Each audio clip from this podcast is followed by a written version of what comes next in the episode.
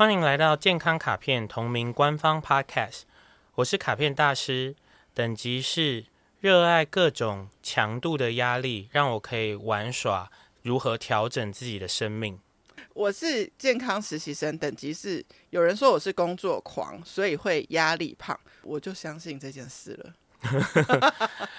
今天我们是要聊压力，来来，不要再来了，来来去去的压力。我听过一个 TED 演讲，说最高明的人是不向人说教的，是直接让那个人面对一堵墙，就是他自己去面临那个压力。然后他才会真正启动改变，跟知道怎么做啊？这是真的吗？我觉得是不是真的，绝对是因人而异。不过你一讲，我就立刻的想到了一个我常讲的案例或是故事。有一些些好的医院啊，这些医院他们里面是会有运动中心的。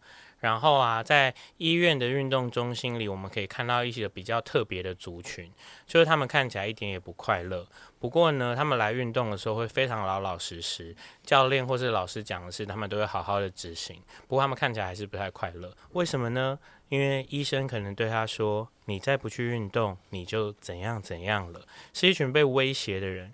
所以你刚刚说的，不要对别人说教，让他直面那堵墙。好像跟这个是有点像，也就是说，如果那个压力是实际的摆在他眼前，然后他又确实打中他，让他去面对，那这个面对是有效。所以换句话说，如果这个人还不有作为，可能这个压力对他来说现在还不攸关吧。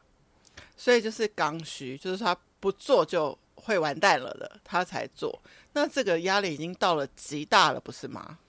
对，压力到了极大，哎，这个还是因人而异啊。有一些些人客观的一点点压力，他就有点受不了，然后是不是会不会冠上草莓族啦？冠老板呢？前几题提到，有一些些人他的压力不管多大，看出他的身心灵外在内在产生变化。你问他会不会太辛苦，要不要休息，会不会压力太大？他说哦，不会不会，我没事，我 OK。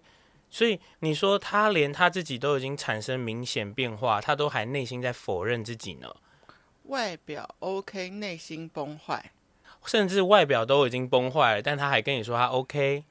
那这种人他根本就走不到压力管理那件事，因为他还在 deny，对吗？还在否定。他没有觉得现在吃太辣，你怎么跟他说你吃太辣？但等到他。大豆甜就知道，拔舌地狱，舌头掉出来，终于啊，好啦，我真的吃太辣了。刚刚说的这个通常都是会导向一些不好的故事嘛。嗯嗯，所以我们今天其实本来很想从一个角度切入来讲，压力到底是使人成长还是使人毁灭？我刚刚听到大师一开始说你的等级是，可以再讲一次吗？我的等级是乐于接受压力这件事情的强度不断的调整，因为这样子的话，我去在生命中应对它，就会像是各种不同形式好玩的游戏。假设你现在进入了一个叫做我觉得很不搭嘎，我刚刚只是突然你讲完的时候，我想到，假设你现在进入了一个压力游乐场，然后你就会去觉得可能是压力海盗船很恐怖，但你也会上去。呃，我觉得你说的这件事情像也不像啦。对，首先哈，我先在这边多讲一个词，OK，这个词叫做张力。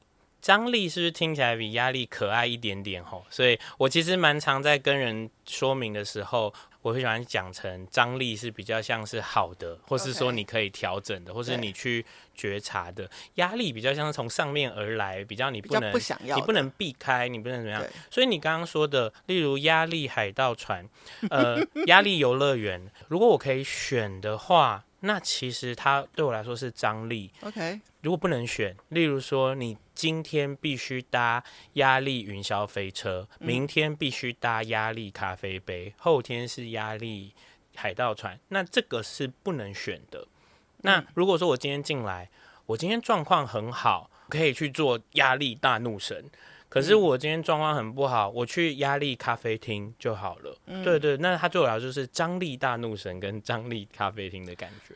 但是张力跟压力其实是一样的吗？其实对我来说，其实是一样的哦。所以我们今天就还是统一的用压力来说明。嗯，可是你可以想象成压力这件事情，你说它好或不好，其实第一件事取决于容器，也就是那个人本身，对，他能容纳的。嗯，另外一件事情是他看待这件事的。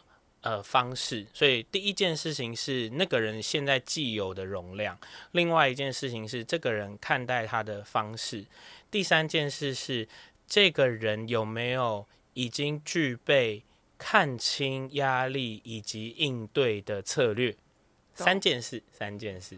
好，那如果照刚刚的说明，如果我们可以拆分张力跟压力的话，有点像是我是有选择的时候。我可以把它解释成张力，我没得选择的时候，可以把它当做压力，但是它都还是压力，因为它会让我们是超过我们一点点能力可以承受的，是吗？我真的是要大反驳你，不是。什么？你刚刚讲的这个分类法，蛮不切中我的感觉的。事实上，大部分的张力跟压力，你没得选。嗯哼。你可以调哦，你没得选。呃，觉得我需要先讲一个故事，可以帮助你或是听众更理解我的这个故事。我们每天早上一起床，其实我的张力值或压力值是很低的，因为睡眠是一个最大的减张或减压。我起床之后，我看了手表。我现在是快要来不及，还是我还有很多时间？嗯、你的张力或压力已经发生了，哎、嗯欸，这不是你选的啊！你可以说，因为我没有，我没有乖乖用闹钟。再来，我现在吃早餐或干嘛？好，我觉得有点挤，我的压力一直往上跑。然后呢，我就赶赶赶赶赶捷运。这个不管是生理动作还是心理状态，其实都是往增加张力压力的状态。嗯、我终于哦。赶进了那班捷运了，我安全，我不会迟到，我的张力就掉下来。下来他没有选，嗯、他没有选。对，终于抵达了办公室，怎么一走进去，老板就说：“卡片大师，你现在来我办公室，你 张力就起来了。”就想说，我做错了什么吗？好，anyway，anyway，这样，然后我这一整天其实就是一个加加减减，加加减减。嗯、下班之后，我打算要去做个运动，因为我下班了，我觉得我张力降下来。可是今天的运动是对我来说很有挑战性，很有锻炼我为未来准备，所以我在中间我的压力会很大，因为很累，很辛苦。心里已经想象到想想放弃，嗯、对，没有，那也可能实际上也就是这样。嗯、不过我的老师后来带我做了一个很好的伸展，让我大休息了一下，然后我回家的路上去吃了我想吃的宵夜，我的张力可能就是降降降降。回到家之后，这个时候。那个容易睡着的人啊，就是持续降张力，然后睡着；那个不容易睡着的人，就是降降降降，然后在他的脸书上疯狂的滑抖音，让自己的张力又高起来。然后他睡，他每天说睡不着，每天说我都睡不好，不知道为什么。嗯，我知道。所以刚刚这个是一个有点像是一整天的完整的张力，你有发现吗？它其实是上去下来，上去下来，嗯、有些事件。你其实没有任何准备的可能性，因为它与你无关。嗯，然后外来的，嗯，有一些你可以借由我的决策，我要不要去运动？嗯、我运动完要不要好好伸展？我要不要在事后划手机？那我现在在讲这个故事，我平常讲还是比较用张力来讲。不过你也可以想象成说，我们之所以会称一些事件叫做压力，是因为它没有在你想象中和你的计划中，它就从天而降了。嗯，就是突然来的炸弹。对，所以照你这样讲的一整天，其实基本上，如果我们有一个仪器贴在我们身上，然后再量我们的压力，它其实就是一个起起伏伏、起起伏伏的状况。我们可以规划的东西，其实就算有那个起伏，我觉得我可以承受。但如果突然来个外力的压力，我就超过我可以承受的范围了。所以这件事情是我会让学生做的功课。记录你一整天的高高低低。Oh. 健康卡片，我的卡片，夜配时间。健康卡片有一张卡叫做“回顾今天张力最高的一刻”。哦，哎，这张我没抽过，但是听起来很棒。所以像是这样的事情，其实你知道这个东西是我刚刚的那个模型嘛？对。第一件事情是现在这个容器多大？嗯，你要不要人生里有训练自己容器变大这件事？你要训练你的容器变大吼，你得要去承受张力跟压力，嗯，容器才会变大。嗯，但是有的人就说不要啦，我是一个公主病、王子病、嗯，娇娇女，我出门要搭 Uber 还要高级的，我不能承受一点点危险，那容器不会变大嘛？嗯，嗯，OK。第二件事情呢，是说我刚刚说的第二件事是什么？就是去老板面临到老板、呃。不是，我是说第一件事是容器大不大？嗯、第三件事是我能不能觉察到有的人压力来或者是走，嗯、我没有办法觉察到。察嗯、然后你有没有策略？所以他有没有曾经把这件事当做一个我能够选或者是我不要选的策略？好，那这件事情就是一个关键。我们刚中间漏掉的那个是什么东西呀、啊？第一件事情是这个人的张力，这个人现在的容器。然后第二件事是什么？然后第三件事，等到我们想到再继续好了。我们就先继续。呃，可能太复杂了，没有记住。对，但是其实我们要说的事情就是说，你的所谓的张力的训练或是压力的管理，其实是时时刻刻、每天随时你都可以做的事情。所以。你会让学生有这个功课，要去记录那个高高低低，是说，如果我记住了这样的压力，可以带给我的承受度是超过我自己现在的现况可以 manage 的，但但是我记录下来，我接下来可以怎么做？你刚刚说的这件事情很有趣，就是如果这个人已经知道他可以承受的张力和压力有多大。我会觉得他已经准备的蛮好了，啊、所以说，如果他明明就知道自己可以承担的张力跟压力是多大，而他又选择了要超出，嗯，这是做了坏选择，嗯。如果这个人是其实不知道自己能够承受的张力压力有多大，然后被压垮，这个叫日常的准备和管理不足，嗯，对，这是两种。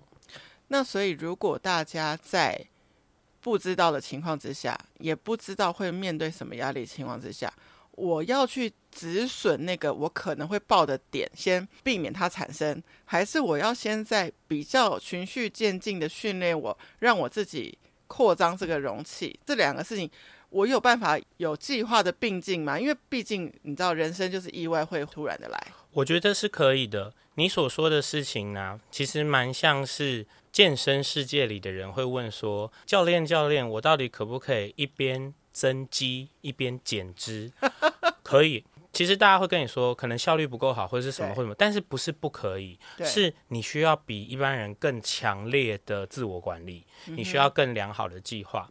你刚刚说的这件事情呢，其实回到一个我们过去提过的东西，就是宽裕。嗯。我所应该面对的压力，按照每个人自己原来的容器调性不同，你可能是觉得八成我的警讯要亮，嗯、有的人是哦没有六成我的警讯就要亮。了可是你看我六或八，我都不是要选九点五或是十，所以我其实都有一个宽松。有一种可能性是突如其来的巨大压力，如果就是让你加个二，所以八的人好，他就是碰到极限。不过不会爆掉，嗯哼。那六的人，他就哦，最多会碰到八，已经比平常不舒服很多了。不过其实他还很有空间啦。所以如果你一直让自己生活在九点五、九点六、九点七，其实随便发生什么事你都会爆炸啊。对，那那样人你就会发觉，你可能可以从他的肢体表情、各种身心状态，你就会觉得嗯，他可能一直所谓的压力太大。所以压力太大的下一步。我要做压力管理吗？那压力真的能管理吗？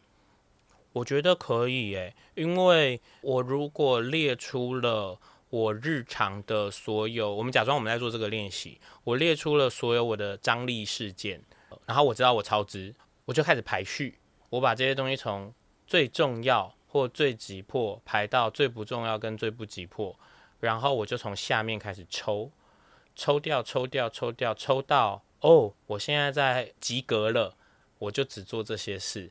所以你不会在你即将要生出小孩，而且家里有人在生病的时候去报网球课吧？嗯，你不会在一种所有的事情已经绕到你完全没有办法处理好事件，你又增加事件，哎，我要讲故事，我想讲故事，一直在那个 征求同意。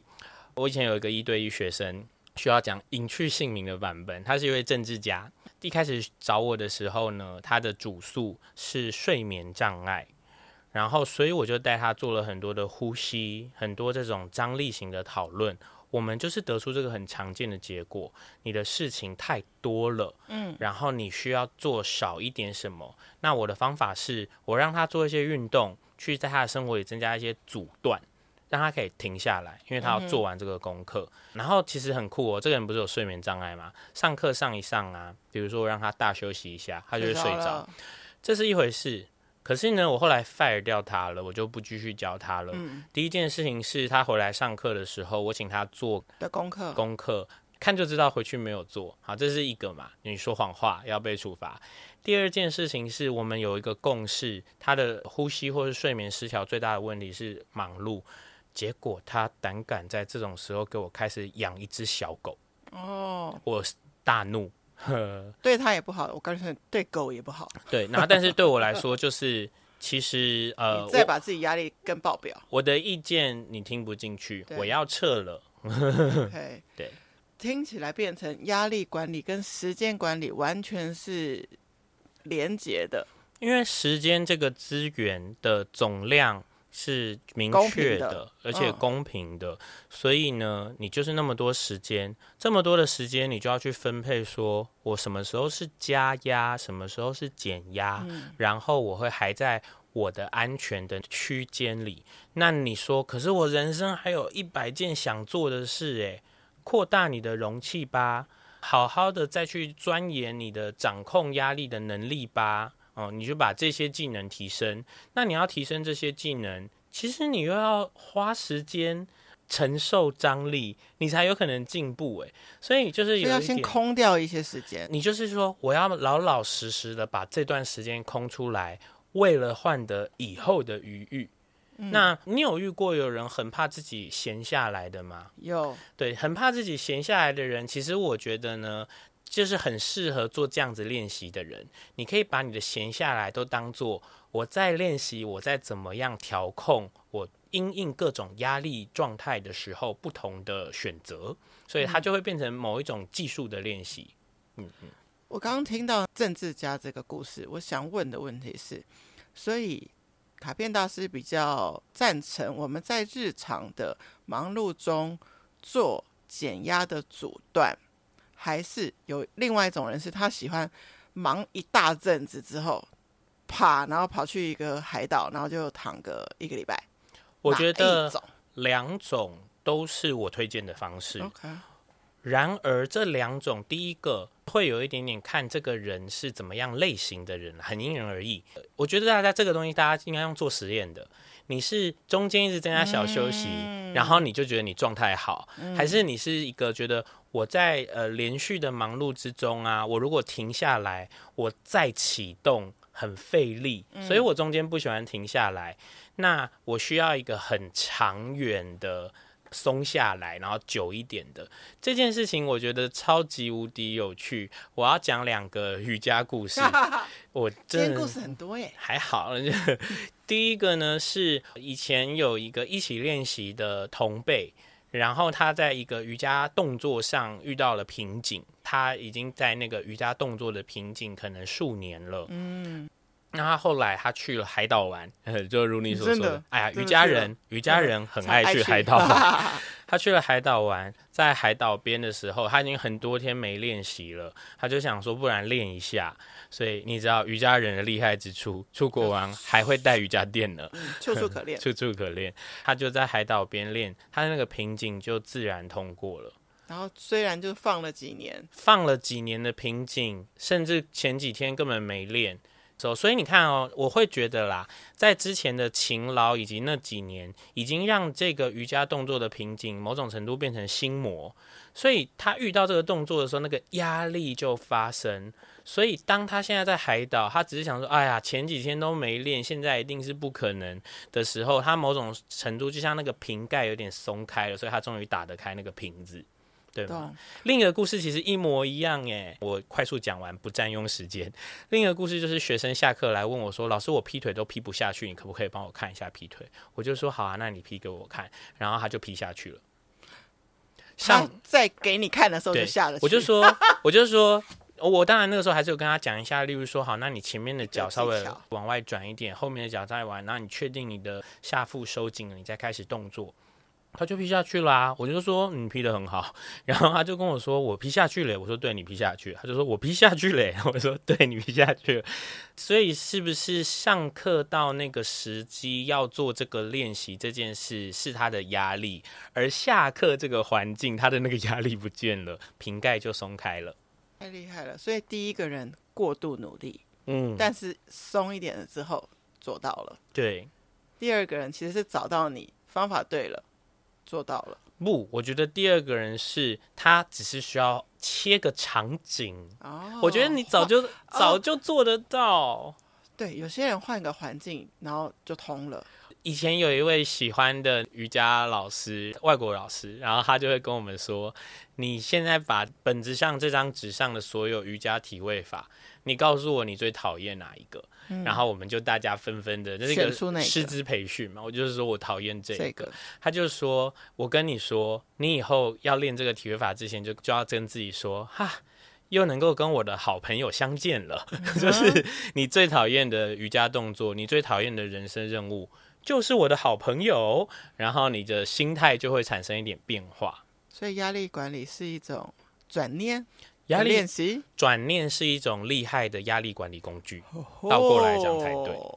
嗯，关于压力这一题，所以到底压力是使人成长还是毁灭？哪些是好的，哪些是坏的压力？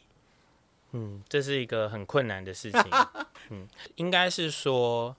这我觉得我们蛮常用一模一样的逻辑在讲同样的事情。你需不需要压力使你成长？